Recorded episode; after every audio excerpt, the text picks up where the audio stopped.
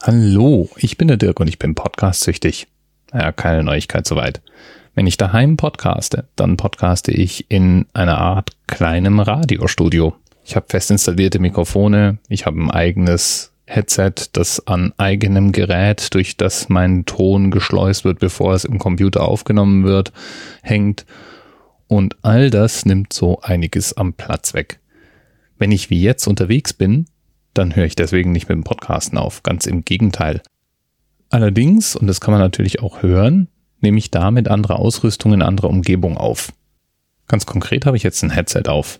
Das hilft mir, den Klang hier so ein bisschen wenigstens zu kontrollieren, auch wenn man es immer noch hören kann.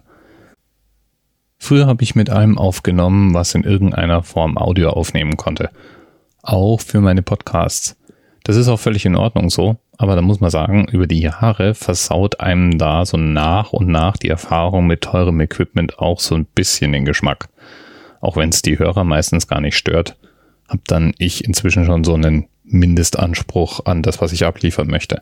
Und deswegen trage ich immer so ein bisschen Equipment mit mir rum.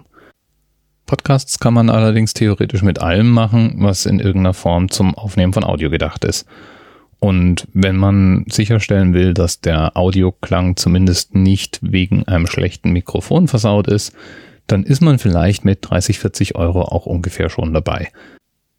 Das Ding, das ich jetzt im Moment gerade aufhab, das ist allerdings ein bisschen teurer. Und das liegt daran, weil es von der Firma Biodynamic für den professionellen Einsatz gedacht ist. Und dieses Headset ist auch nicht irgendein Headset, sondern gestandene Podcaster wissen sofort, was ich jetzt hier auf dem Kopf habe. Und es liegt in erster Linie daran, weil der deutsche Podcast-Papst himself, Tim Pritlove, dieses Headset als sein Lieblingswerkzeug entdeckt und promotet hat. Falls du Tim Pritlove noch nicht kennst, er macht einige der ältesten deutschen Podcasts überhaupt. Hinweise und Links natürlich wie immer in den Notizen zur Sendung. Ja, und wie komme ich da drauf? Ganz einfach. Themenpate herunter hat heute mal vorgeschlagen, über Biodynamic Headsets zu sprechen. Und zwar nicht über das DT297, das nämlich das Tim Pritlove Headset ist, von dem ich gerade sprach und das auch ich jetzt im Moment gerade benutze, sondern einen sehr bauähnlichen, nämlich dem DT797. Macht natürlich einen super Themenanker für Folge 797. Das Headset, das sieht ein bisschen anders aus. Es hat runde, große Ohrmuscheln und manch einer sagt, damit trägt sich's auch angenehmer als das 297er. Herunter nun behauptet, das 797 wäre eigentlich das wesentlich bessere Headset. Ich würde mal sagen, das ist subjektiv. Mein Vergleichstest hat da jetzt keine dramatischen Unterschiede erbracht, aber das mag ja jeder selbst für sich rausfinden. Für mich drückt sich in dieser Vorliebe von deutschen Podcastern für Headsets übrigens auch eine sehr, sehr interessante Eigenart der verschiedenen internationalen Podcast-Szenen aus.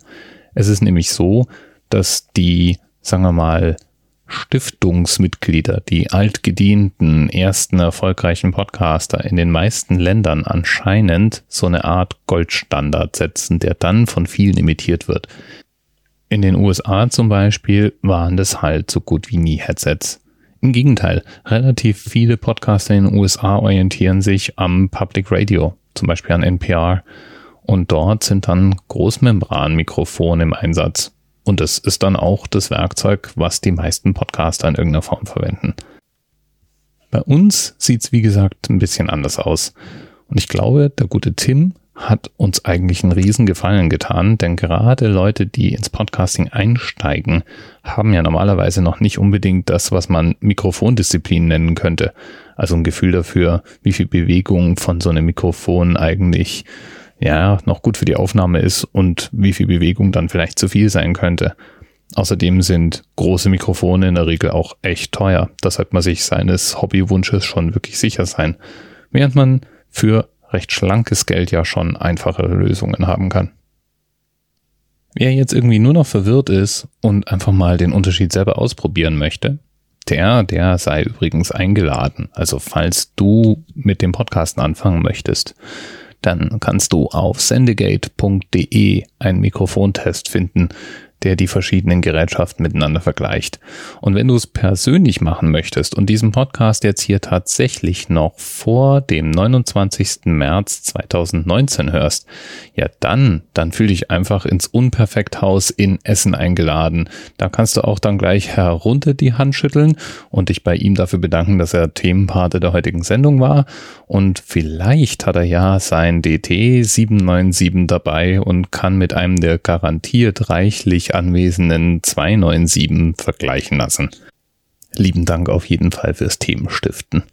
Und Gruß nach Essen an Herr Runte, den Vorsitzenden des Podcastvereins und Organisator des Podcastpreises. Das sei hier jetzt auch mal gerade erwähnt. Bis bald. TMRS 10, 9, 8. The experience of 47 individual medical officers. Was hier über die Geheimzahl der Illuminaten steht. Und die 23. Und die 5. Wieso die 5? Die 5 ist die Quersumme von der 23.